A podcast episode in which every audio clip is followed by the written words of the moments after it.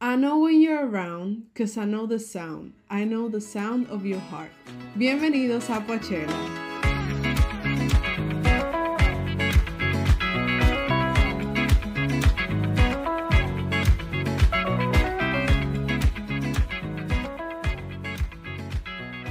Bienvenidos a Pochela. Este es un espacio, como ya ustedes quizás ya saben, quizás no, que un grupo de amigos nos reunimos aquí a hablar de música desde la perspectiva del oyente, del que disfruta la música y del que quiere compartirla desde lo más profundo de su ser con los demás.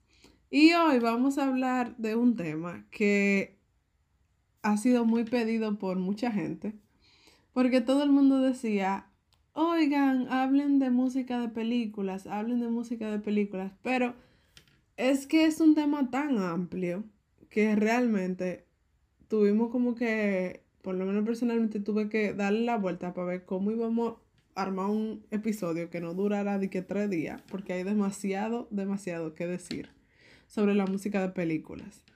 Y pues finalmente nos animamos. Y aquí está conmigo Pamela Paniagua, una cinéfila, eh, ¿cómo es que dicen? De que sin remedio. Sí, sin remedio totalmente. Hola, hola. Y nuestro querido Shaquille. ¿Qué lo que? wow, ya está, ya está diciendo los saludos tan musicales y todo. No, pero. y quien les habla Natalia. Y hoy vamos a hablar, como ya mencioné, de soundtracks de películas. Eh, no voy a adorar más la píldora. Ese es el tema. Y yo espero que esta sea como que la primera de varias ocasiones en las que hablemos del tema porque es muy amplio. Y yo tengo que confesar algo. Mucha gente como que dice de que, oh, wow, que el soundtrack de tal película que me pareció tan genial. Y, y al principio, o sea, hace, antes yo no, no entendía cuál era el chiste del soundtrack de película porque yo decía, se supone que esa música está hecha para que tú no la oigas sino para que pase desapercibida como que en el fondo. Y yo personalmente no me fijaba en la música de fondo porque yo estoy viendo la película, a menos que fueran diques musicales, que obviamente tú tienes que oír las canciones porque tiene mucho que ver. Pero, eh, no, o sea, no, yo no me fijaba. Hasta un tiempo para acá, como que estoy haciendo el esfuerzo y me he dado cuenta que en verdad eh, hay soundtracks que sí son muy buenos y que resaltan y que ayudan como que tú, ah, tú disfrutas mejor la película. Y de eso es lo que vamos a hablar. De qué es un soundtrack de película, porque hay varios tipos. Y, o sea, cómo funciona el tema, qué es un buen soundtrack, qué es un mal soundtrack. Y algunos ejemplos para que todos nos ilustremos y entendamos un poquito más como que de este mundo. Y creo que la pregunta con la que hay que comenzar full full se la voy a hacer a Shaquille. ¿Qué rayo es un soundtrack? ¿Qué rayos es un soundtrack? Bueno, mira Natalia, eh, hay mucha gente que como tal no saben que esto tiene nombre de soundtrack. O sea, la gente nada más dice la, música de la película, la canción de la película, eh, eh, el sonidito que suena en el momento que fulano y fulana se están besando. ¿Cómo se llama? Sí, esos son el tipo de comentarios que suelen hacer algunas personas. Pero el nombre en español es banda sonora. Seguramente has escuchado banda sonora como esta.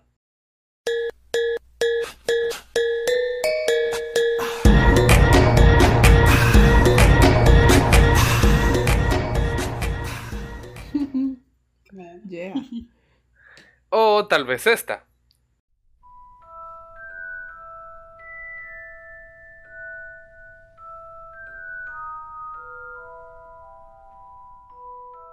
Ah, Definitivamente. Exacto. Esa es la magia de la banda sonora, porque cuando se trata de hacer un medio audiovisual, un medio multimedia, de realmente películas, series, aunque ya el término soundtrack engloba todo. Estamos hablando de anime, estamos hablando de cortometraje, estamos hablando de cartoons. O sea, llega un momento en el que tú escuchas la canción de Coraje el perro cobarde y tú dices, mierda, esa es la canción de Coraje, ¿te entiendes? Entonces, ¿cómo podríamos definir eh, banda sonora? Una banda sonora se entiende como toda aquella música, tanto vocal, o sea, donde una persona canta, como instrumental, que pertenece a una obra cinematográfica, una serie, un cartoon, un anime, whatever. Eh, es muy importante que todo este tipo de medios audiovisuales tengan soundtrack. ¿Por qué? Porque eso ayuda al, al receptor, o sea, a nosotros los que estamos disfrutando, a concentrar un poco más los sentimientos de la escena del momento. No es lo mismo que tú veas una escena de una pareja besándose, a que tú veas una escena de una pareja besándose y tú escuches tal vez una orquesta sonando majestuosamente, eh, con acordes menores y mayores, Mm. jugando con los sentimientos que tú estás teniendo en el momento. Por eso mucha gente utiliza mucho la frase el soundtrack de la vida, Mm. ¿sabes? Hay gente que le gusta tener una canción como el soundtrack de su vida porque tú dices, yo quiero que esa canción suene en X momento. Esa va a ser mi banda sonora. Yo quiero que en mi boda suene, qué sé yo, eh, eh, alguna de Bruno Mars. O tú puedes querer, tú puedes querer el opening número 58 de Dragon Ball Z. Yo no sé. Ok, gracias. Sí, hay gente que quiere el Dragon Eh, sí, hay gente que, hay gente Eso que le gusta tener. Gente que le gusta tener soundtrack de anime en su vida en momentos importantes y eso se respeta. Yo, yo disfruto de escuchar soundtrack, pero no a ese nivel, tú sabes. Entonces, em, los soundtrack, como había dicho anteriormente, puede ser con un cantante y pueden ocurrir dos, dos, o dos posiciones.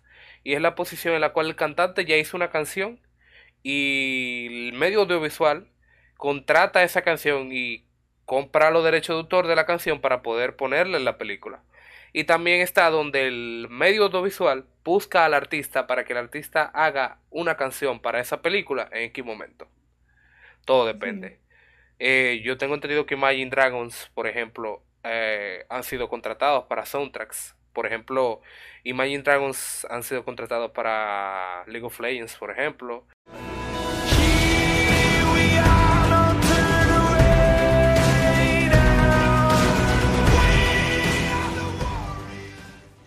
Eh, para Break It Ralph de Disney.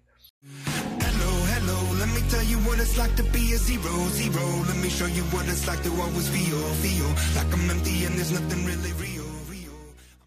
Eh, The Weeknd ha sido contratado para películas.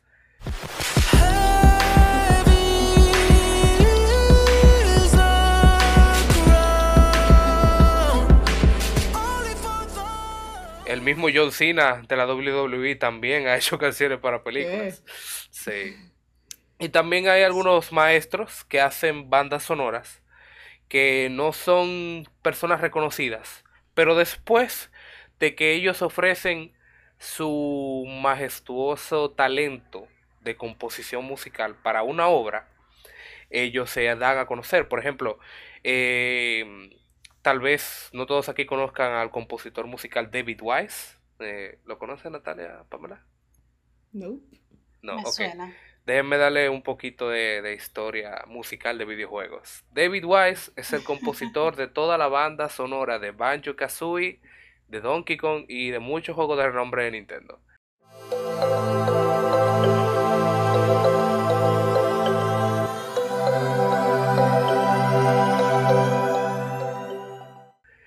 Ese, ese señor no lo conocía a nadie hasta que él puso su mano en esos juegos y supo como adquirir los sentimientos de cada una de las vivencias que tú estás teniendo en el juego para poder plasmarlos como música. Y teniendo en cuenta que tenía bajos recursos, porque por ejemplo en una película tú tienes toda la libertad de hacer una canción con toda la calidad del mundo, pero en un videojuego tú te limitas a lo que la consola puede leer, a lo que el procesador puede, puede ejecutar, tú sabes, las tareas que puede ejecutar. Y es increíble como una persona con tan pocos recursos puede llegar a hacer grandes cosas. Definitivamente. Bueno, realmente yo estaba como que en lo que estaba investigando, vi que algunos autores eh, llaman soundtrack todo, todo el sonido de la película, no solamente a la música, porque originalmente el nombre banda sonora viene de... Tuve, no sé si te han visto como que la película, literal, la película, el rollo de cine, como que la El cinta, rollo de cine. la cinta, que tiene las imágenes como que en los diferentes cuadros y a los, y a Sí. los bordes tiene como que los bordes son una cinta perforada.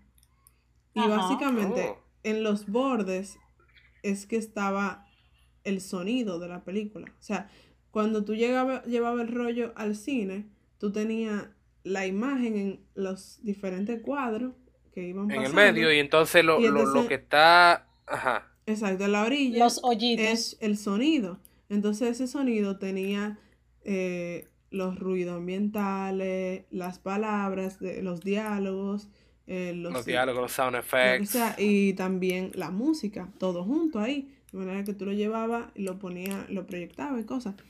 Obviamente eso ha cambiado, la tecnología ha cambiado, ahora muchas cosas son digitales y eso, pero por eso se llama banda sonora, porque era una banda que estaba a la Una banda. del- de la película. Oh, sí. Y bueno, entonces, por eso la- eh, muchos autores dicen que soundtrack incluye ruidos eh, eh, del ambiente, qué sé yo, que explotó una bomba, o que chocó un carro, o uno, o los pasos, o una puerta que se cerró.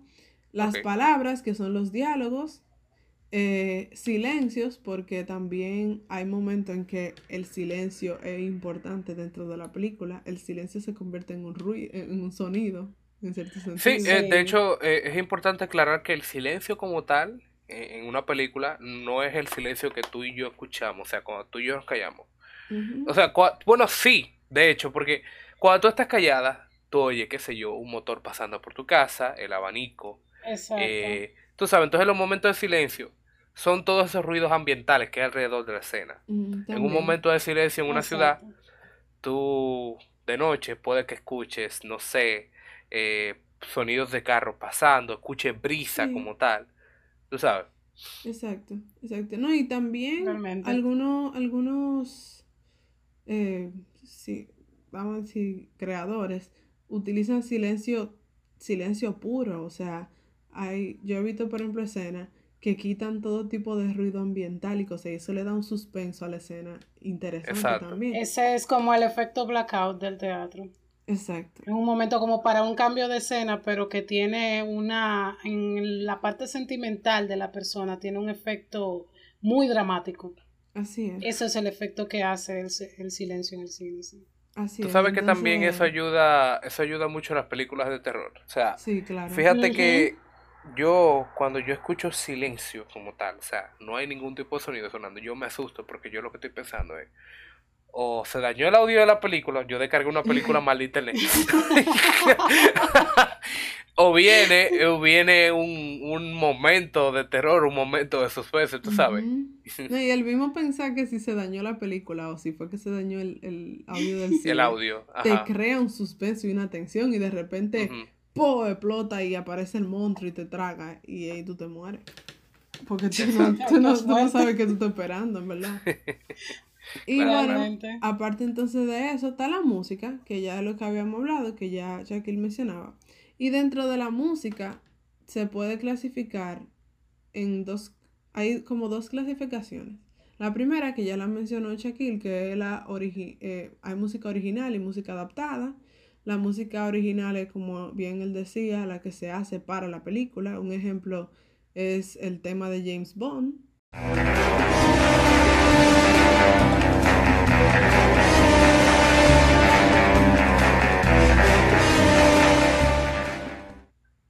El Oh, sí, famoso claro. James Bond theme, del que ya hablamos en un episodio anterior, que se llama Chela Poachela, para que lo oigan, que fue muy chulo. Eh, y el, la música adaptada, que es como decía Shaquille también, piezas comerciales, o quizá no comerciales, pero piezas ya existentes que se incorporan, como por ejemplo la, que, la, la canción de la frase de inicio, que se llama The Sound de, de 1975, de la película Me Before You.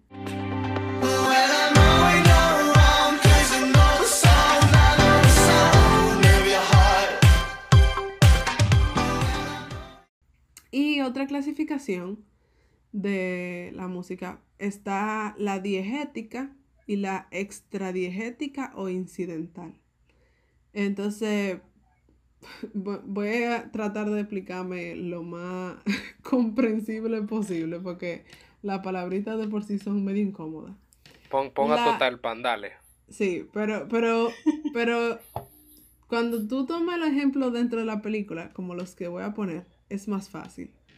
La diegética es la música que está, re- o sea, que está sucediendo en la película, producida o no por los personajes, y que los personajes la pueden escuchar.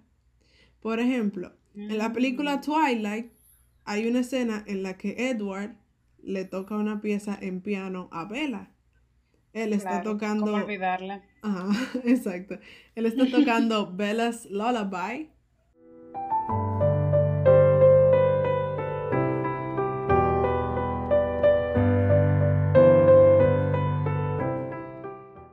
Y Bella está escuchando la, la canción en el piano. Entonces, eso es diegético, quiere decir que surge de la misma película.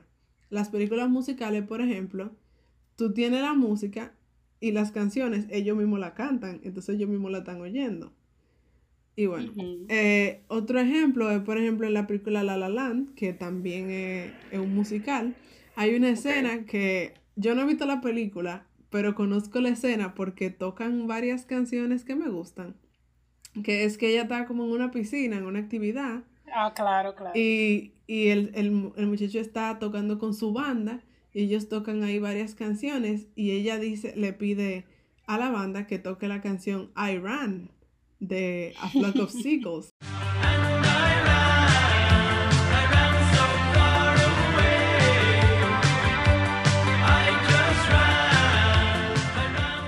Entonces cuando él se da cuenta que es ella que está pidiendo la canción, él se avergüenza mucho.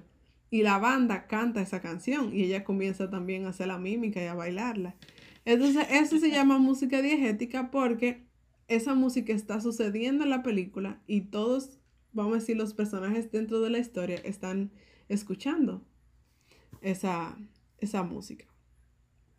Y por otro lado está la extradiegética, que es más conocida como música incidental, que es la música que solamente nosotros podemos escuchar, que los personajes no están oyendo. Por ejemplo, cuando tú estás una- viendo una película de terror, que tú oyes esa música así de suspenso, los personajes no la están oyendo, somos No. nosotros nada más. Exacto. Entonces, eso es la música incidental. Un buen ejemplo es el tema de Piratas del Caribe.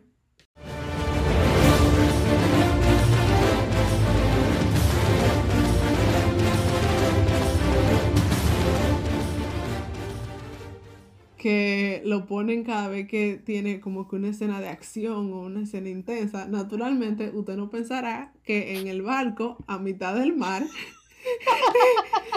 en el barco a mitad del mar, tienen di que, un, un- un musicón.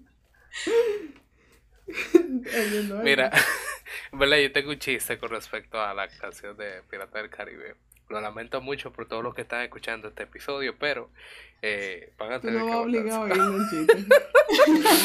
Eh, y es que el chiste consiste como que había dos, dos muchachos caminando en la calle. Entonces hay uno que le pregunta al otro, mira, men, y eh, yo quería decirte una cosa, Jack Sparrow fue al colmado. ¿Para qué tú crees que él fue al colmado? Y entonces él le pregunta, ¿cómo así, brother?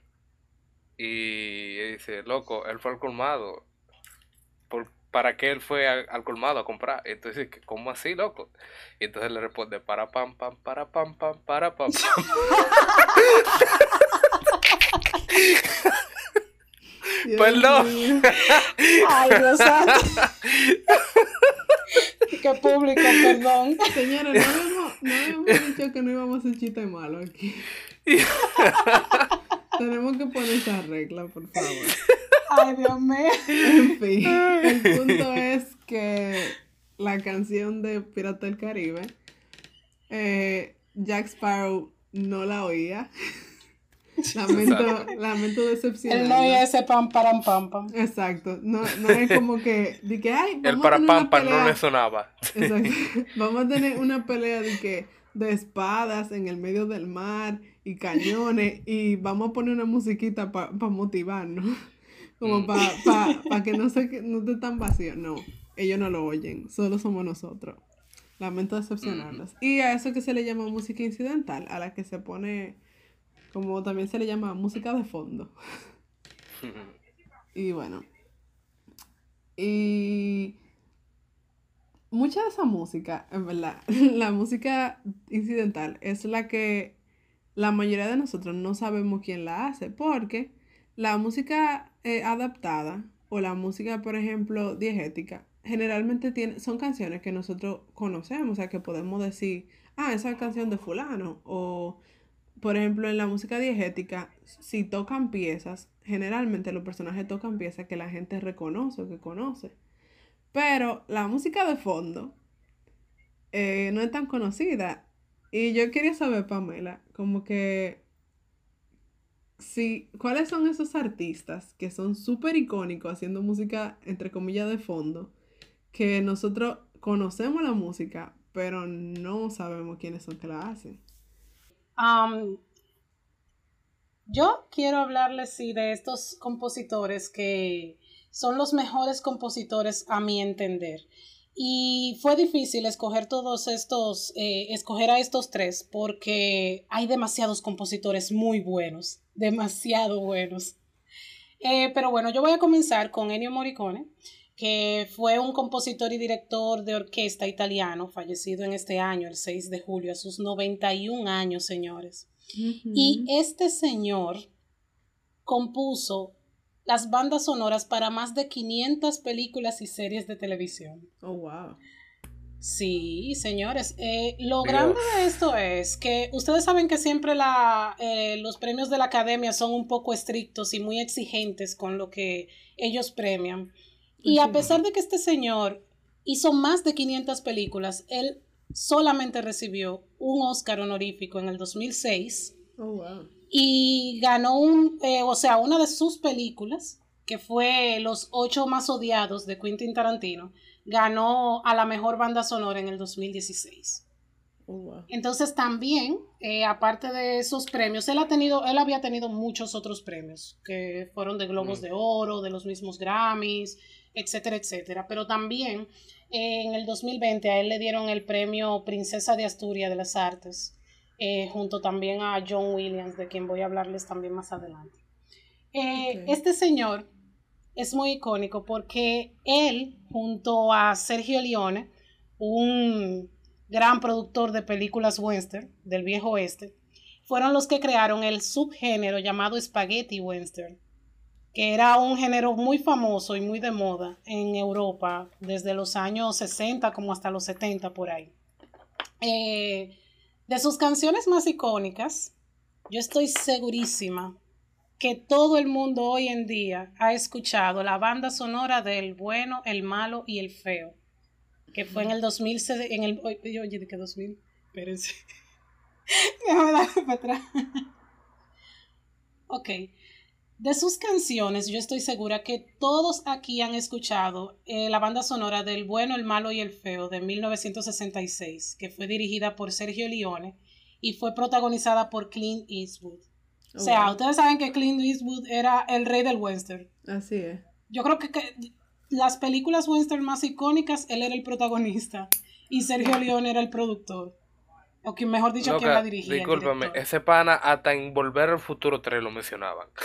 Es que, o sea, es que imagínense, o sea, como que quiten a Clint Eastwood de las películas western y que tendríamos, o sea, como que no hay nada.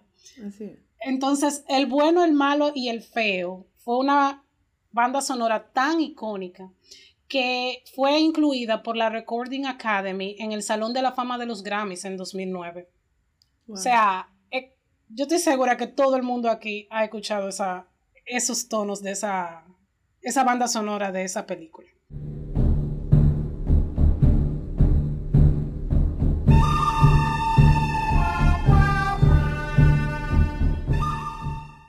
También él trabajó con Érase una vez en América en 1984, eh, también dirigida por Sergio Leone y protagonizada por Robert De Niro.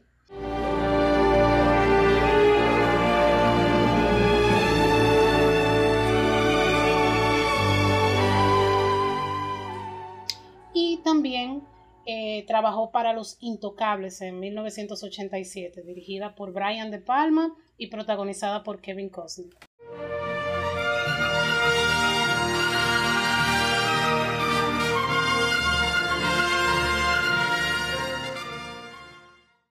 Estas son solamente tres de sus películas, pero son demasiadas. O sea, si yo me pongo a nombrarlas cada una, no nos vamos de aquí esta noche. Bueno, yo voy a continuar hablándoles sobre John Williams. John Williams, señor. El maestro. El maestro. el El, papá. poder. No, espérate, espérate, no, espérate. La Él fuerza. es el maestro, sí, él es el maestro, pero el papá yo lo voy a mencionar después. Ah, ok. John Williams es un compositor, director de orquesta, pianista y trombonista estadounidense, considerado como uno de los mejores compositores de bandas sonoras de la historia del cine. Él es demasiado, o sea, ese señor es mucho con demasiado. La Eh, para. Él ha trabajado más de 100 películas, sin contar las series de televisión. Ha ganado Oscars, eh, muchísimos premios. Entre esos, él tiene eh, cinco, eh, ha ganado los Oscars en cinco ocasiones. En su carrera tiene 52 nominaciones a los Oscars. Y él, incluso por esas 52 nominaciones, ha sido considerado como el segundo hombre con más nominaciones al máximo galardón del séptimo arte, después de Walt Disney. Wow. También posee eh, cuatro Globos de Oro, siete BAFTA, 23 Grammys y en el 2020 le fue otorgado también el premio Princesa de Asturias de las Artes junto al señor Ennio Morricone. O sea, este hombre es el final. Wow. El ustedes- final. Ahora vamos a hablar para que ustedes sepan bien quién es John Williams. Ahora yo les voy a contar qué ha hecho John Williams. Lo primero es que él es full pana full de Steven Spielberg. Y casi todas las películas que hizo Steven Spielberg, la música la trabajó John Williams. Oh, wow.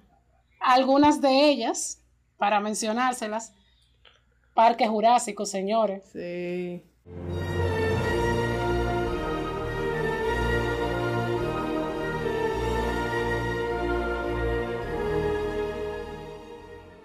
Real. Señores, Parque Jurásico.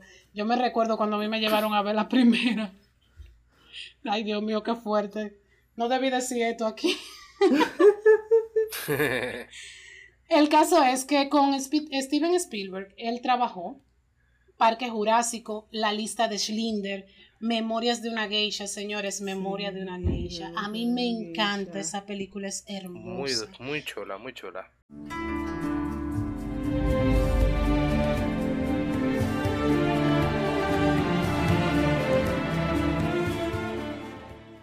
Él trabajó también Tiburón.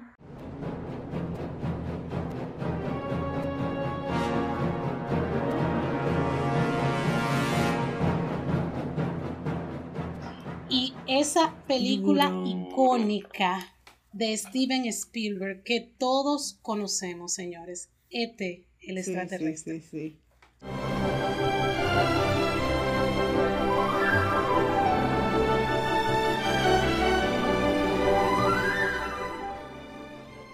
Es tanto así esa relación entre ellos dos que Steven Spielberg decía en una entrevista que le hicieron que fue Williams quien hizo que volara la bicicleta de E.T. Wow. Yo era el que las hacía despegar, pero era él quien mantenía el vuelo. O sea, Oh, wow. esas dos gente, como que Steven Spielberg sin John Williams, como que Para No que sé vean qué la habría pasado. importancia, la importancia de la música, señores. la importancia de una música. O sea, ese señor, aparte de estas películas que yo les he mencionado, también es el autor de las bandas sonoras de siete episodios de Star Wars.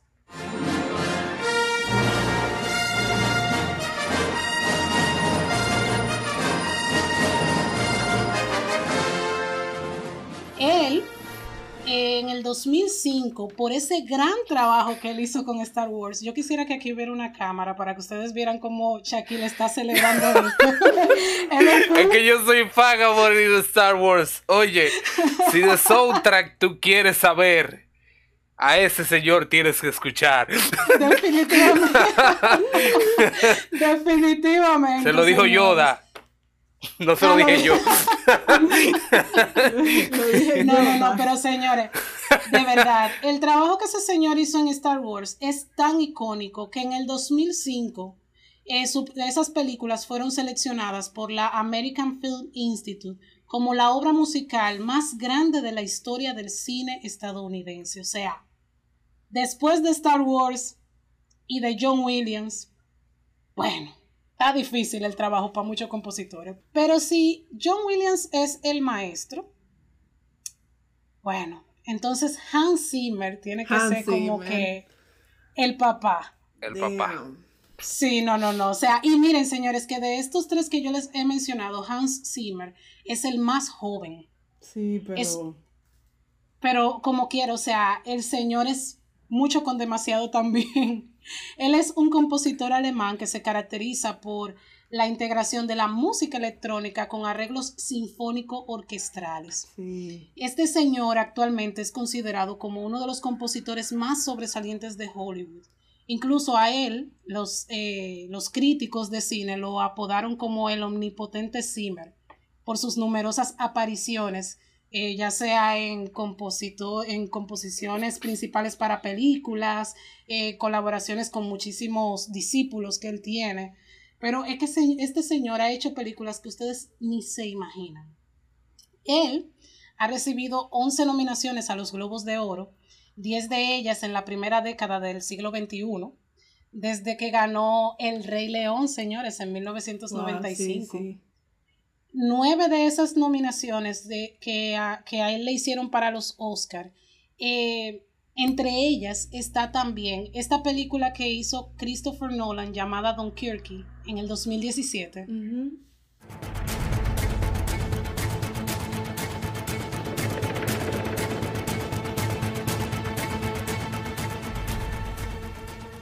Y aparte de eso también él ha trabajado para películas, para series de televisión y ha trabajado para videojuegos. Este señor en el 2010 recibió su primera nominación por una miniserie de HBO que se llama The Pacific a los premios Emmy.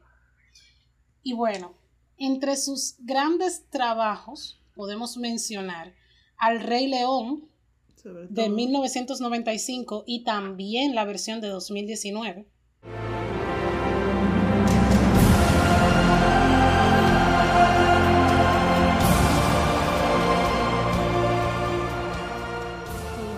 No sabía que él había, había trabajado en la del 2019. Sí, para la del 2019 ellos hicieron como una actualización, una remasterización de todos esos eh, sonidos de esa película eh, para esta nueva entrega. Ok. Él también trabajó con El Gladiador del 2000.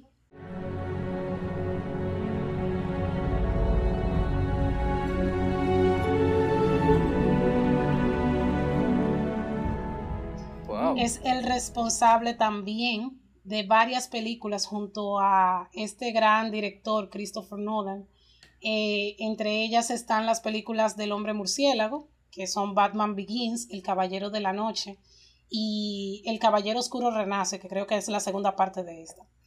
Y también, señores, este hombre fue el que hizo la fabulosa música de, de- de la película llamada Inception, Oh, wow. que fue Wow. eh, la del 2010. Wow, esa música de esa película a mí me encanta.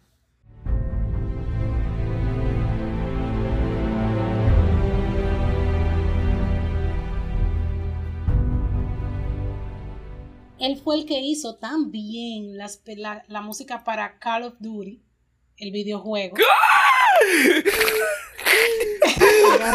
Ok. Señores, Shaquille acaba de sufrir un. Oh, Dios un mío, shock. ese- para un- es de verdad un genio, porque mira, de verdad, oye, tú no sabes la importancia que tiene la música en Call of Duty, sobre todo cuando tú estás de que en una misión, que, que tú estás saliendo de un lugar y entonces como que la música se pone más, más tensa y acelerada, wow, ese es para un genio. No, no, no, Ese no, no, genio. señores.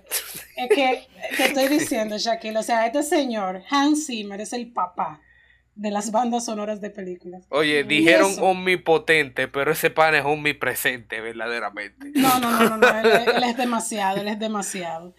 Eh, él también está trabajando, o mejor dicho, trabajó en la música para Wonder Woman 1984, que se va a estrenar en este diciembre, que yo le estoy esperando por hora. Y bueno, yo no sé ni qué más decirles, o sea, yo les recomiendo que de verdad investiguen sobre estos tres señores, que son, yo diría que los compositores más grandes que tiene el mundo del cine y sus trabajos eh, se quedaron, o sea, lo que yo he dicho aquí ahora se ha quedado corto, porque para conocer de ellos de verdad hay que investigarlos e indagar, porque su currículum es demasiado amplio. Definitivamente. Bueno, señores, yo estoy como que estoy en shock de los trabajos tan grandes que es esta gente y que uno no sabía ponerle como que el nombre.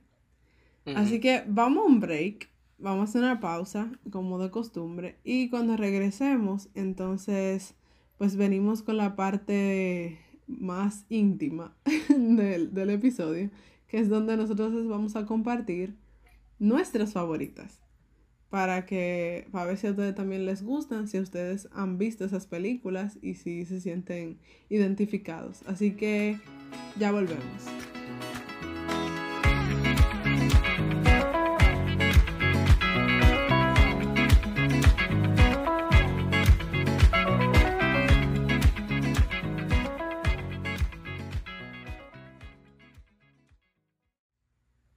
Estamos, señores, de vuelta en este episodio tan interesante sobre soundtracks de películas. Eh, ahora vamos a decirles para nosotros cuáles son nuestras, nuestros soundtracks favoritos y les vamos a mencionar eh, cuáles canciones de esos soundtracks son los que más nos gustan. En mi caso, mi soundtrack favorito es de las dos películas del Rey León, esa que fue dirigida Mm. por John Favreau y que fue la primera en 1994 y la segunda realizada en el 2019.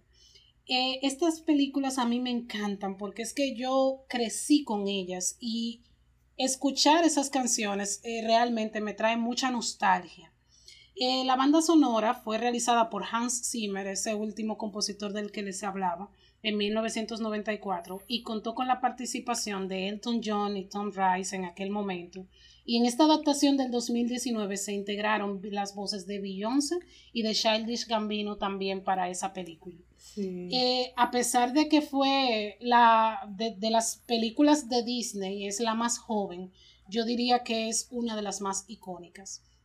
De sus canciones, de las canciones de ese soundtrack, mis tres favoritas son Circle of Life, que fue compuesta por Elton John y la letra es de Tim Rice, interpretada por Carmen Twile y Levo M. It's the circle of life, and it moves us all. La segunda es Can You Feel the Love Tonight, Mm. Can you feel the love tonight? The peace compuesta por Elton John y la letra también de Tim Rice.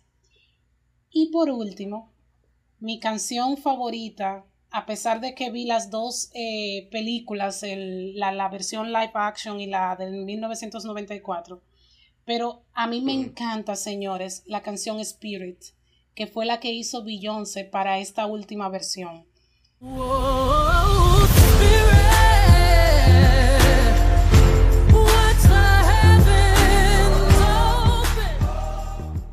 Esa canción a mí me encanta, tanto la misma canción como el video. Wow, ese video es hermoso. Artísticamente hablando, visualmente hablando, ese video es impresionante. A mí me fascina esa canción, de verdad. Nice. Eh, de mi parte, como dije, yo no soy muy, vamos a decir, amante de los soundtracks tradicionales, en el sentido de que para mí la función del soundtrack es que pase desapercibido en cierto sentido. Y por lo menos así yo lo... O sea, yo soy más de prestarle atención a la película que a la música. Porque yo soy como que si voy a oír música, yo oigo música. Si voy a ver película, veo película. Pero eh, esta en específico, eh, que es mi favorita, es el soundtrack de la película La vida secreta de Walter Mitty, que es de Ay, me 2013. encanta. Eh, es una de mis películas favoritas, si no mi favorita. Eh, dirigida por Ben Stiller, que también es el que hace el papel protagónico, como Walter Mitty. Y el soundtrack es de Theodore Shapiro y de José González. Básicamente, ¿por qué me gusta este soundtrack?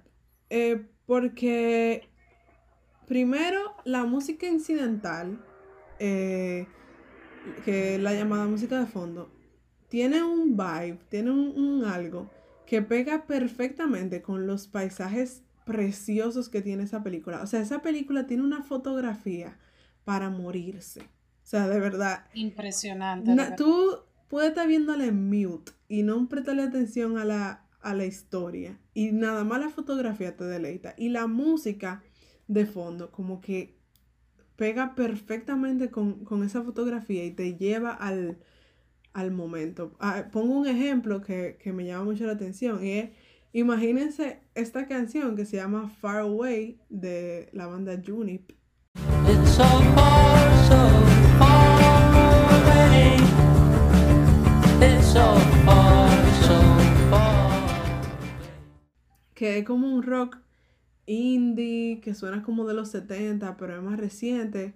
Y mientras suena este rock como que súper alternativo, tú estás viendo al protagonista bajando por una loma, por una carretera en una loma, que tú ves montaña para este montaña para este y el protagonista bajando en una patinetica, y tú no vas a ver carretera y paisaje, carretera y paisaje, y la música de Me fondo. encanta. Eso, es una locura. O sea, la música es perfecta y te transporta completamente.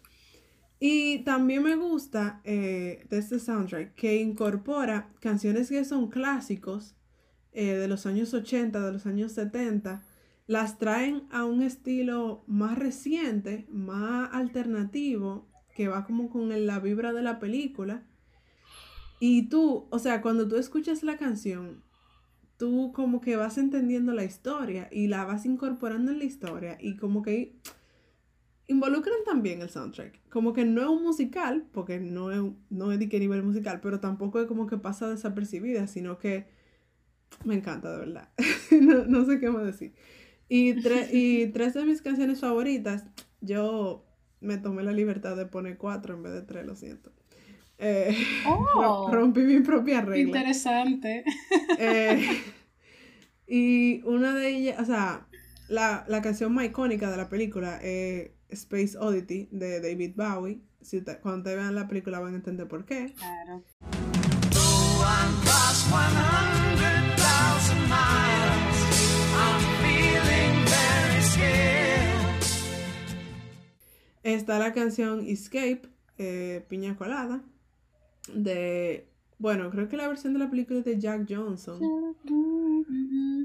Sí.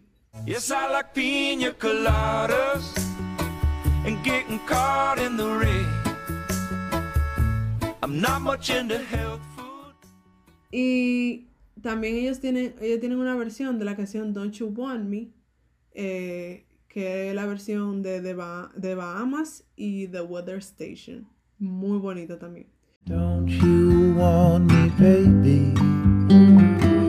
Don't you want me? Oh, oh, oh.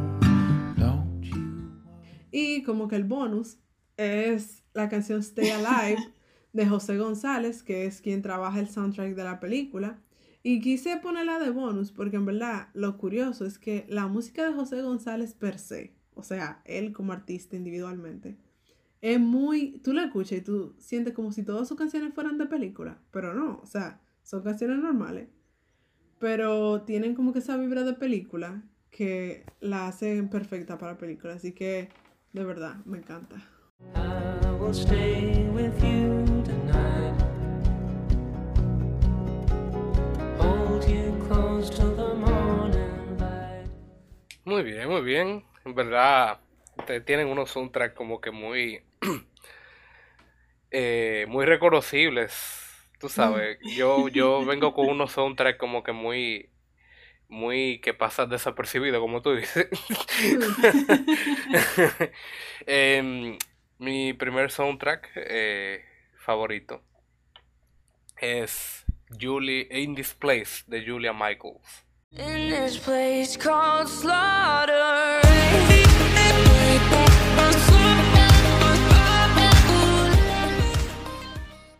Esta canción es de Break It Ralph de Disney, Ah. eh, Ralph el Demoledor. Claro. Me gusta mucho porque como yo soy gamer, eh, Disney supo adaptar de una manera bastante buena una parodia de una película donde los personajes de los videojuegos tienen vida, tú sabes. Incluso tú puedes ver varios cameos ahí de Mario, de Sonic, de. Halo. Entonces me gusta esta canción porque esta es está en el soundtrack de la segunda parte de la película. Y es un pop muy chill, un pop electrónico muy chill. Entonces, si tú viste la película y tú ves a, a una de las protagonistas, Vanellope, tú recuerdas que la canción suena al principio, pero no de la forma que tú la escuchas al final. Entonces, es como que ellos agarraron la canción que tú escuchaste al principio y la hicieron como full de verdad. Y suena, suena muy chulo y realmente tú te sientes que tú estás en ese lugar que tú quieres estar, in this place. Eh, mm, mi segunda canción es Married Life de Up.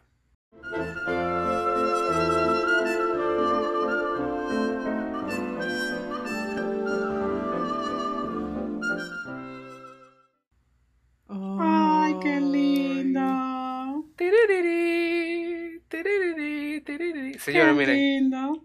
yo digo que Disney son unos genios porque como tú agarras una película y tú me destruyes el corazón con 15 minutos.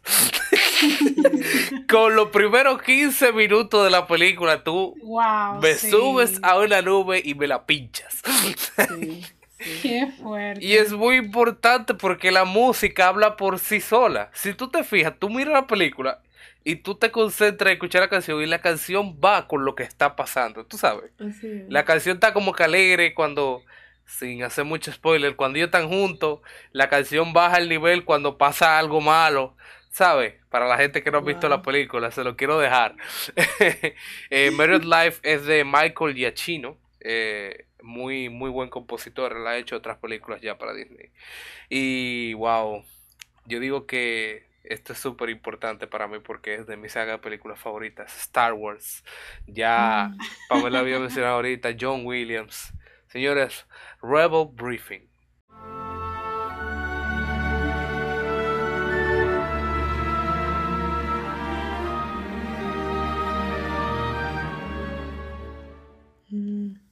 Rebel Briefing, Oh, señores, es la canción que suena siempre o casi siempre al final de cada película de Star Wars. Y es la canción con la cual tú sientes que tú estás en casa.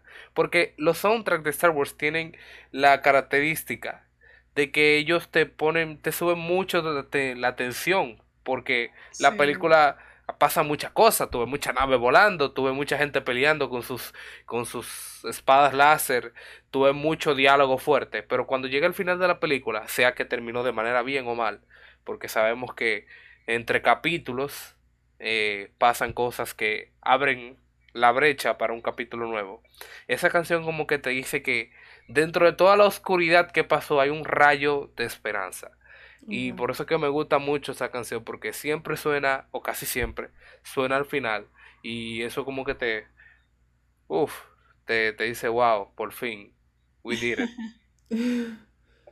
Tú Sí. sabes. Realmente. Y eso es importante, que, que las canciones de las películas te digan algo al final. O sea, que te, que te digan algo de la historia, que no sean simplemente como para rellenar, sino que conecten con un pedazo de la historia. No necesariamente siendo musical, Claro. pero, pero sí, en verdad. Señores, yo sé que este episodio fue full de fangirling, Yo quizá la menos, porque quizás soy la menos cinéfila de, de lo que estamos aquí. Pero yo sé que Pamela le puso el corazón a esto desde el momento en que Ay, dijimos sí. soundtrack y Shaquille Pamela. también, que estaba loco porque este episodio se hiciera. Yo espero que ustedes también hayan recibido esa energía y ese, esa emoción con la que nosotros preparamos este episodio. Y por favor, contáctenos y déjenos saber sus opiniones. eh, y cuáles son sus Si tienen, favoritas, cuáles si tienen un favoritas. soundtrack que ustedes no sabían que era un soundtrack, ustedes escucharon una película y decían, wow, me encanta esa canción, pero no sé cómo llamarle ese término. Y nos quieren escribir a través de Instagram en DM para que escuchemos su soundtrack favorito de cierta película, de cierta serie. Bienvenidos sean. Por favor, estamos locos por escuchar sus soundtracks favoritos. Así que esto es todo por este episodio. Y nada, muchísimas gracias y nos vemos, bueno, no nos vemos, nos escuchamos en una próxima entrega de Poachella. Bye. Bye.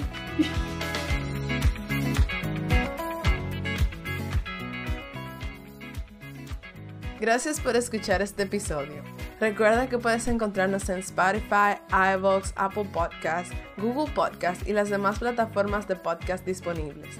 Síguenos en nuestra página de Instagram arroba poachella.wav y en Twitter arroba poachellawav sin el punto. Y envíanos tus opiniones, sugerencias y cualquier otra cosa que nos quieras decir. Muchísimas gracias y nos vemos en la próxima edición de Poachella.